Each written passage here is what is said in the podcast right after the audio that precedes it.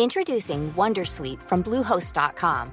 Website creation is hard, but now with Bluehost, you can answer a few simple questions about your business and get a unique WordPress website or store right away. From there, you can customize your design, colors, and content. And Bluehost automatically helps you get found in search engines like Google and Bing. From step-by-step guidance to suggested plugins, Bluehost makes WordPress wonderful for everyone. Go to bluehost.com/wondersuite. Comment contribuer à un monde de demain plus durable La saison 2 du podcast Créateur d'impact va chercher les réponses en immersion au plus près des bénévoles, dirigeants d'associations ou bénéficiaires. Des histoires inspirantes et émouvantes sur les motivations de ces aventuriers de l'humain qui s'engagent dans la construction de la société de demain. Generali, sponsor de votre épisode La Story, vous propose de découvrir Créateur d'impact, le podcast disponible sur toutes les plateformes d'écoute.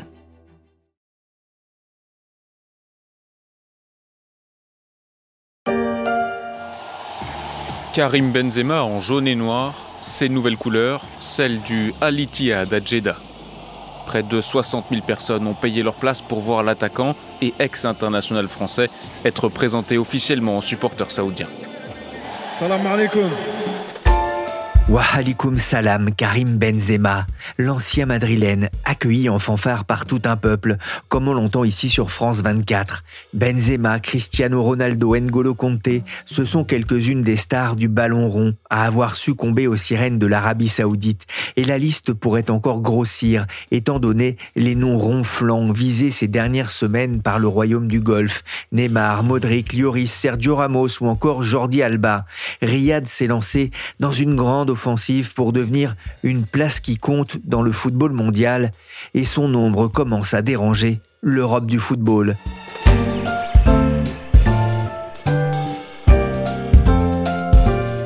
Je suis Pierrick Fay, vous écoutez La Story, le podcast d'actualité de la rédaction des Échos, un programme à retrouver sur toutes les plateformes de streaming et de téléchargement.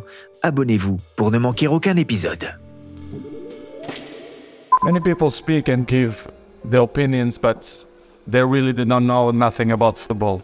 The only team that won the champions was Saudi Arabia. Don't forget that. And to be honest, I'm really don't worry about what the people say. This contract is unique because I'm a unique player as well. So for me, it's normal. La réponse de Ronaldo à ceux qui s'étonnaient en janvier de son arrivée dans le club d'Al Nasser en Arabie Saoudite. Beaucoup de gens ont une opinion, mais la plupart ne connaissent pas le foot. Et pour être honnête, je me moque de ce qu'ils disent. Ce contrat est unique parce que je suis unique. Ronaldo vient d'ouvrir la porte. Il a montré que c'était possible. CR7 a signé le dernier gros contrat de sa vie pour rejoindre le championnat saoudien de football. Et si Messi a préféré lui traverser l'Atlantique pour rejoindre Miami, de nombreux joueurs ont pris la direction de l'Arabie saoudite et parfois à un âge éloigné de la retraite.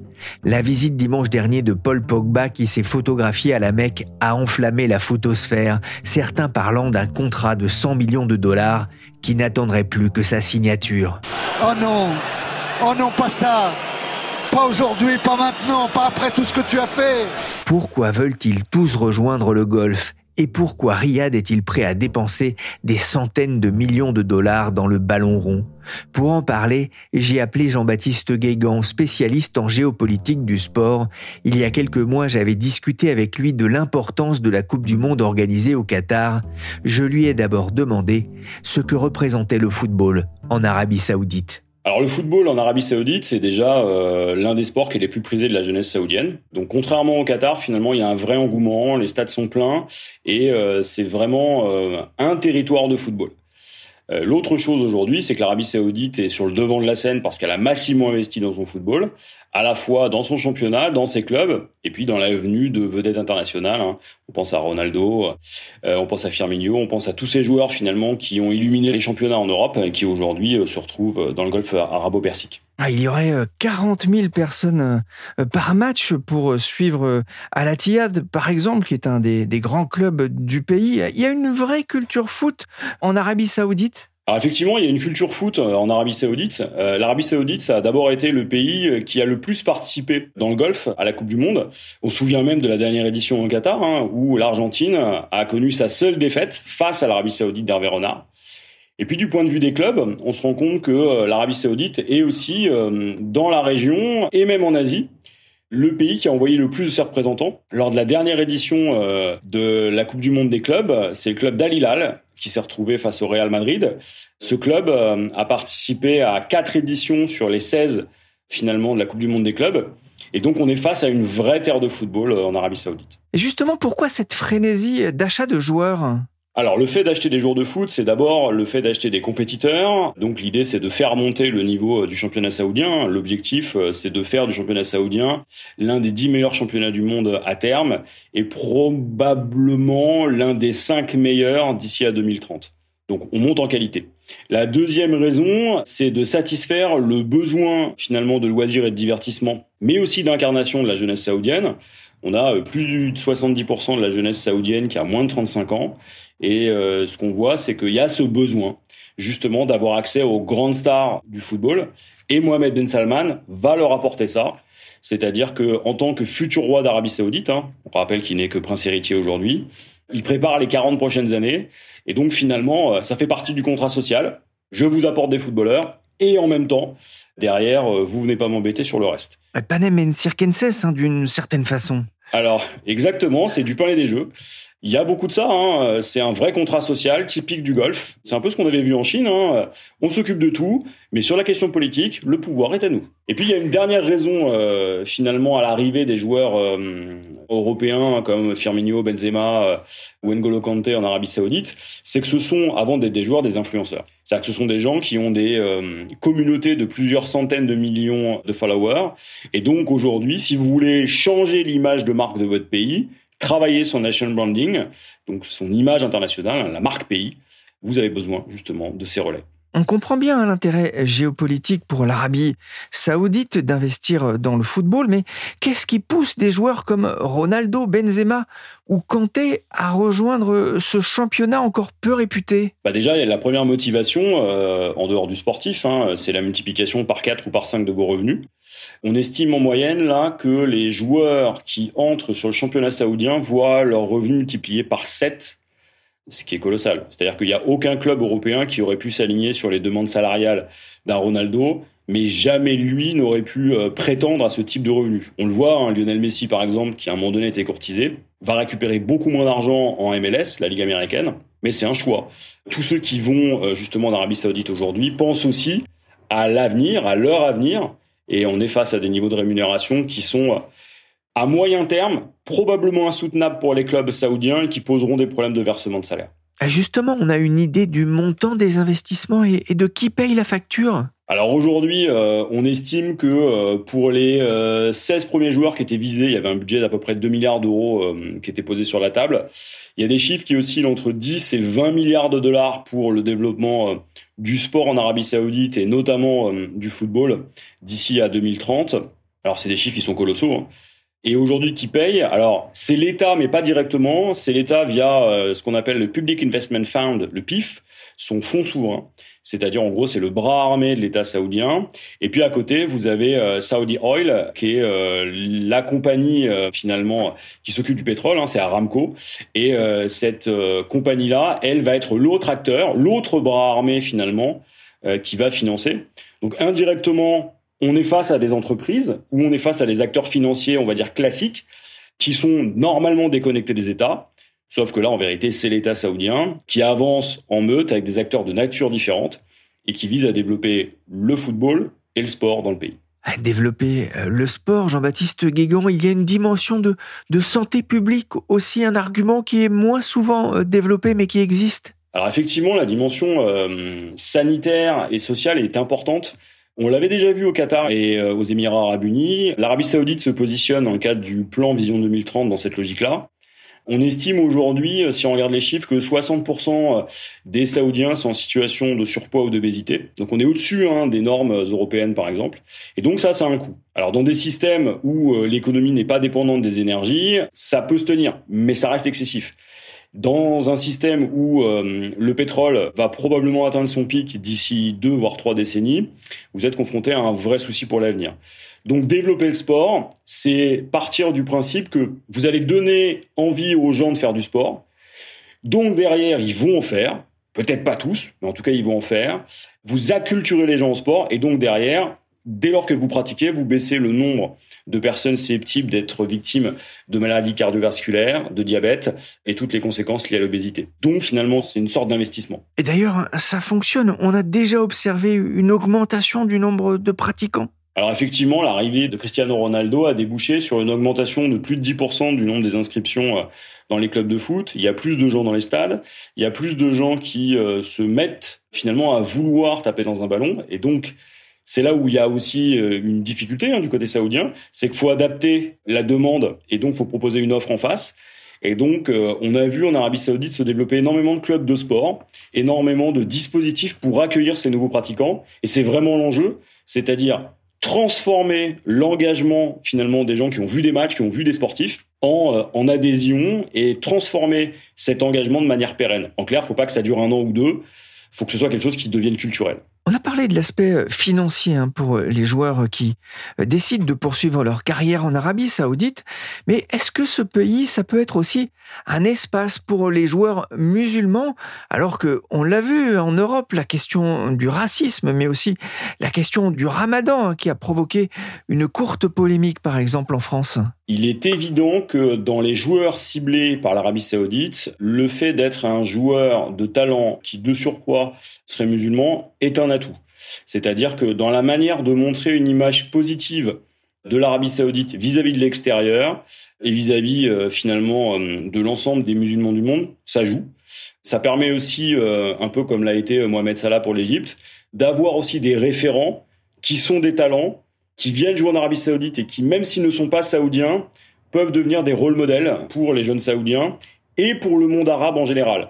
On l'a vu avec le Maroc lors de la Coupe du Monde au Qatar cette dimension religieuse-là, elle joue. Et dans le plan Vision 2030, dans la vision de Mohamed Ben Salman, c'est forcément rentré en ligne de compte. Ah, c'est une stratégie euh, de soft power pour euh, l'Arabie euh, saoudite, une question d'image aussi à l'extérieur. Vous avez évoqué cette date de 2030 qui correspond effectivement au plan visionnaire de, Mohamed Ben Salman. Mais 2030, c'est aussi une date pour une Coupe du Monde. L'Arabie saoudite a, ça aussi en ligne de mire? Alors euh, l'objectif de la Coupe du Monde 2030, c'était un objectif, ça ne l'est plus. Euh, la candidature saoudienne euh, est tombée à l'eau. Hein. la Grèce n'était pas forcément très enthousiaste, l'Union européenne non plus, et puis surtout l'Égypte s'est désolidarisée. Et en face, on a une candidature qui est de plus en plus forte. C'est la candidature Espagne, Portugal, Maroc, à laquelle s'est ajoutée justement l'Ukraine. Et donc vous avez une candidature qui va réunir tous les suffrages. On pense que l'Arabie saoudite, par contre, candidatera pour 2034, c'est-à-dire l'édition suivante, ou 2038. Là, aujourd'hui, l'Arabie saoudite a réorganisé ses forces sur l'exposition euh, universelle. Mohamed Ben Salman était euh, à Paris il y a quelques jours. Il a rencontré notamment Emmanuel Macron dans cette optique-là.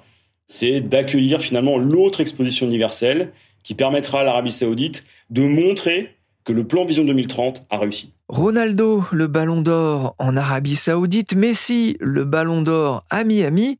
Quelle différence y a-t-il entre la stratégie de Riyad et l'offensive américaine dans le football? Alors l'offensive américaine, c'est d'abord une offensive euh, qui repose sur le business, c'est-à-dire que l'objectif, c'est de faire croître la ligue, hein, la Major League Soccer, la MLS.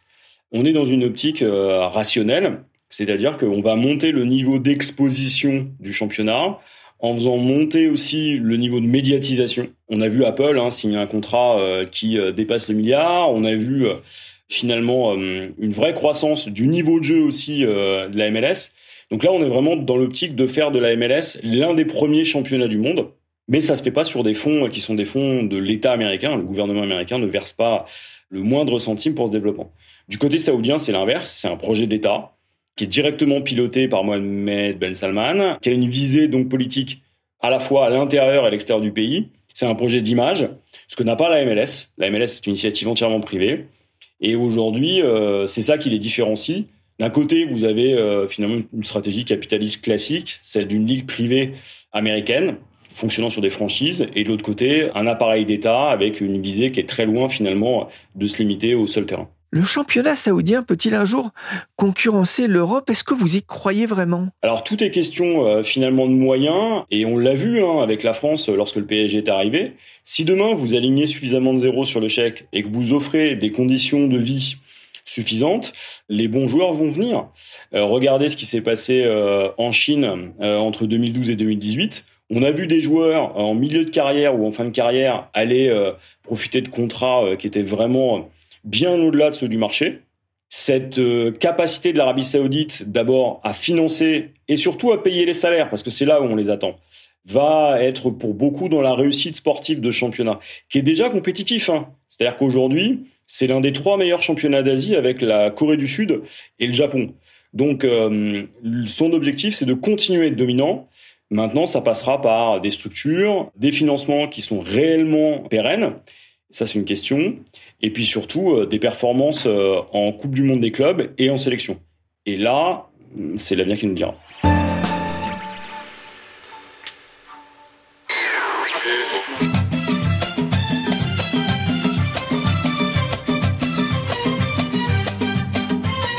Entend la musique utilisée en Arabie Saoudite pour saluer les buts de l'équipe nationale. On se souviendra longtemps à Riyad de cette victoire de prestige contre l'Argentine, qui plus est chez les voisins qatariens. Mais l'Arabie Saoudite dérange moins avec ses ballons qu'avec ses pétrodollars. Son offensive sur les grands joueurs commence à agacer certains clubs européens Constitue-t-elle une menace pour les clubs de Ligue 1, de Première Ligue ou de Bundesliga? Pour le savoir, j'ai appelé Luc Arondel. Bonjour Luc Arondel. Bonjour. Vous êtes économiste, directeur de recherche au CNRS, spécialiste du sport.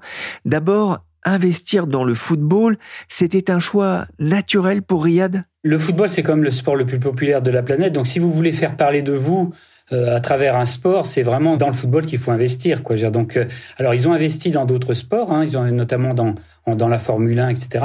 Mais effectivement, si vous voulez le sport le, plus populaire, c'est le foot, et, notamment donc en, en, Angleterre, où là, ils ont acheté un club de foot de première ligue. Donc, euh, c'est une stratégie qui est globale, quoi. On sait que les marchés exotiques, hein, on pensait à la Chine ou aux États-Unis, s'adressaient surtout aux, joueurs proches de la retraite. On a l'impression que c'est un peu moins le cas, euh, justement, avec l'Arabie Saoudite. Alors, c'est vrai que c'est un peu moins le cas. Alors, c'est vrai, on peut retourner un petit peu davantage en arrière. Si vous regardez, par exemple, il y a beaucoup de joueurs en fin de carrière qui avaient été embauchés par le, championnat américain pour développer effectivement le, football aux États-Unis.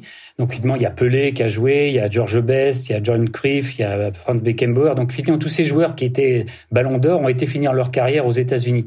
Donc ça a été le cas aussi donc euh, avec la Chine effectivement ou même euh, des pays d'Europe de l'Est où on, a vu que les des joueurs plutôt en fin de carrière touchaient effectivement des, sommes assez importantes et donc euh, étaient les footballeurs les mieux payés un petit peu de, leur époque. Alors ce qui change aujourd'hui, c'est vrai qu'on a l'impression que des joueurs qui sont pas en fin de carrière donc euh, s'intéressent un petit peu à ce championnat. Il faut attendre pour voir, hein. mais bon, alors pour l'instant c'est Ronaldo, c'est Benzema, c'est quand même des joueurs qui sont plutôt en fin de carrière. Mais bon, il y a N'Golo Kanté, il y a, y a aussi d'autres joueurs qui sont pressentis pour jouer dans le championnat euh, donc d'Arabie Saoudite et, ça ce serait relativement nouveau quoi. Mais pour cela, il faut quand même que le championnat soit suffisamment attractif pour ces joueurs pour qu'ils y aillent avant leur fin de carrière. C'est un acteur nouveau aux poches profondes. Est-ce qu'il peut faire monter euh, les prix des joueurs, euh, notamment en Europe Il n'y a pas que l'Arabie saoudite, hein. il, y a, le Qatar, il y a le, euh, il y a les Émirats arabes unis, on voit très bien qu'effectivement c'est des propriétaires États, quoi. Je donc parce que bon, il faut pas se leurrer, hein même si c'est des fonds d'investissement ou des fonds de placement qui sont propriétaires des clubs, c'est l'État qui est derrière, notamment donc euh, le fameux fonds PIF hein, de, l'Arabie saoudite. Et c'est vrai que la surface financière de ces fonds est, absolument considérable. Donc quelque part, on voit bien que forcément c'est un facteur d'inflation du marché des joueurs, notamment. On a plusieurs cas comme ça. Dans le cas du PSG, par exemple, on voit bien qu'effectivement, euh, finalement, à partir du moment où ce ne sont pas des considérations purement pécuniaires qui rentrent en jeu, c'est-à-dire que c'est de rentabiliser ces investissements, eh bien, avec des fonds comme ça qui ont une surface financière absolument considérable, forcément que ça va avoir des conséquences sur le marché, quoi. Commence à doucement me faire chier, celui-là aussi. Oui, dans la bouche de John Textor, le nouveau patron de l'OL, ça donne plutôt ça. Les Saoudiens courent après tout le monde. Ils veulent mon meilleur joueur à Lyon, mon meilleur joueur à Crystal Palace et mon entraîneur à Botafogo. Nous allons voir ce qui se passe non seulement à Botafogo, mais aussi dans le monde du football. Un coup de gueule lors d'une interview à un site brésilien. Certains clubs en Europe s'agacent des manières de ce nouveau concurrent, Luc Arondel Forcément, avant l'arrivée des États, bon, la plupart du temps, c'était des milliardaires qui investissaient dans le foot. Alors pour des raisons aussi qui n'étaient pas forcément pécuniaires, hein, de recherche de rentabilité. Hein. C'était d'autres raisons. C'était à travers le prestige, à travers donc le pouvoir un peu économique, à travers bon, on parle de sugar daddy en économie, c'est-à-dire le, le on se paye une danseuse entre guillemets. Donc quelque part tout ça, c'était surtout des milliardaires qui venaient dans le football. Après, bon. Effectivement, à partir du moment où vous avez des États, la surface financière est beaucoup plus importante, quoi. Même si c'est des gens très riches, hein, les milliardaires, les États, c'est pratiquement open bar, on va dire. Hein. Donc c'est vrai que et nous, c'est un petit peu ce qu'on a mis en évidence dans l'analyse qu'on fait du football moderne, c'est-à-dire que ce qui est en train de changer actuellement, c'est l'arrivée donc de nouveaux investisseurs. Donc c'est à la fois les États d'un côté et aussi les fonds de placement américains, quoi. Et donc ça, ça pourrait effectivement changer un petit peu la phase du football. C'est à travers effectivement euh, des motivations qui sont pas forcément les mêmes, hein, si vous regardez d'un côté les États ou de l'autre côté les fonds de placement, mais qui risquent quand même de modifier beaucoup le fonctionnement de l'économie du football. Sur le côté fonds de placement, d'une certaine manière, c'est évident que si les fonds de placement viennent, notamment américains, investir dans le football, c'est pas forcément pour perdre de l'argent, quoi. Donc, euh, et c'est pas ce qu'on a observé ces 30 dernières années dans le football. La plupart des clubs de foot ne sont pas rentables. Ouais. Est-ce que c'est un facteur de fragilité, justement, aussi euh, pour les clubs de Ligue 1 qui ont peur de, de, perdre finalement quelques stars à un moment où les droits télé vont être renégociés? C'est vrai que c'est particulièrement vrai dans le cas de la Ligue 1, puisque la Ligue 1 assure son équilibre financier en transférant des joueurs. Alors, à part les quelques clubs hein, qui sont capables de les garder, on va dire euh, Paris, Lyon et Marseille, d'une certaine manière. Et encore Lyon, ils ont du mal à les garder très très très longtemps. Mais c'est vrai que de toute façon, si on regarde globalement comment fonctionne le modèle du football en France, hein, c'est euh, voilà, on, perd de l'argent sur les opérations courantes qu'on arrive à compenser par la vente de joueurs, quoi. Et donc forcément, si vous avez un nouvel acteur sur le marché, on risque de perdre encore beaucoup de joueurs en, devenir. Pour l'Europe, est-ce que les États-Unis ne constituent pas une concurrence peut-être plus dangereuse à moyen terme pour accueillir euh, les meilleurs joueurs? Oui, alors on a un peu regardé un peu l'évolution économique du, championnat américain. C'est vrai qu'ils connaissent une croissance assez importante. Bon, ça se traduit pas encore trop en termes de droits télé, par exemple. On est encore très très loin des Big Five européens. Hein. Mais néanmoins, quand on regarde le budget des clubs américains, on arrive à... Alors, sauf les plus gros clubs français, hein, mais grosso modo, la plupart des clubs américains maintenant sont à peu près au niveau médian des clubs français, quoi. Donc euh, forcément, ça peut concurrencer la Ligue 1 française. Donc euh, voilà, est-ce que la MLS aux États-Unis est en train de devenir un, championnat majeur? L'avenir nous le dira, mais c'est vrai que quelque part, on note quand même une, popularité de, plus en plus importante du championnat américain, avec aussi une structuration de plus en plus intéressante à travers les centres de formation. Il y a aussi euh, de plus en plus de joueurs qui sont pas forcément en fin de carrière, qui vont jouer en MLS. Bon, là, vous avez, il va y avoir effectivement l'attrait que va procurer l'arrivée de Messi à Miami. Quand on regarde la valorisation des franchises américaines, on s'aperçoit effectivement que même si on est très loin des autres franchises, des autres sports, c'est quand même un secteur, enfin une, une, économie qui se développe euh, de manière importante. Ronaldo, Benzema notamment, l'Arabie saoudite aura-t-elle la capacité de séduire alors non pas ces stars un peu vieillissantes, mais euh, les stars en, devenir? Alors ça tout dépend effectivement de l'attrait du championnat d'Arabie saoudite. Quoi. ce qu'on peut dire, c'est que plus le, championnat sera compétitif, ça sera de très bonne qualité, plus la chance d'attirer des joueurs euh, et, plus en fin de carrière sera importante. Donc je pense que quelque part l'objectif, c'est quand même de développer le niveau du championnat d'Arabie Saoudite pour pouvoir attirer les joueurs. Et, quelque part, de toute façon, ils ont la surface financière pour pouvoir les payer, quoi. Et en plus, il y a eu aussi récemment, euh, même si c'est un petit peu factice, hein, c'est le fait que les clubs qui appartenaient avant à l'État, maintenant euh, appartiennent un petit peu au fonds d'investissement, au PIF. Enfin, c'est un petit peu la même chose, mais quand même, on sent qu'il y a quand même une, une volonté de libéralisation du championnat euh, d'Arabie Saoudite. L'Arabie saoudite est d'ailleurs en train de devenir un joueur qui compte dans le monde du ballon rond. L'équipe rappelait récemment qu'en 2022, la Fédération française de foot avait inauguré une académie à Riyad. Merci Luc Arondel, économiste, professeur à la Paris School of Economics, auteur notamment de L'argent du football avec Richard Duhautois.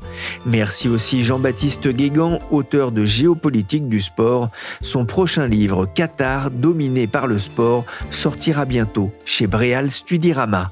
Cet épisode de la story des échos a été réalisé par Willy Gann, chargé de production et d'édition Michel Varnet.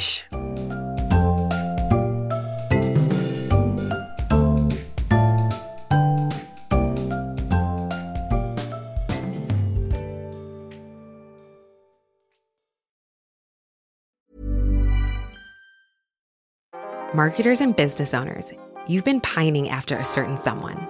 Your job's on the line. You're desperate for them to like you back. Here's a word of advice from me talking is hot. Just you and them, finally alone, like us two right now. Maybe under the duvet, headphones on, one on one. Podcast advertising is proven to be one of the best ways to catch their attention. So surprise them while they're tuned in, while the moment's right. Say a line or two that really gets them going. Next time, if you want to win over your special someone and build some brand love, experiment with something new. Just focus on your voice. Advertise on more than 100,000 podcast shows with ACAST. Head to go.acast.com slash closer to get started.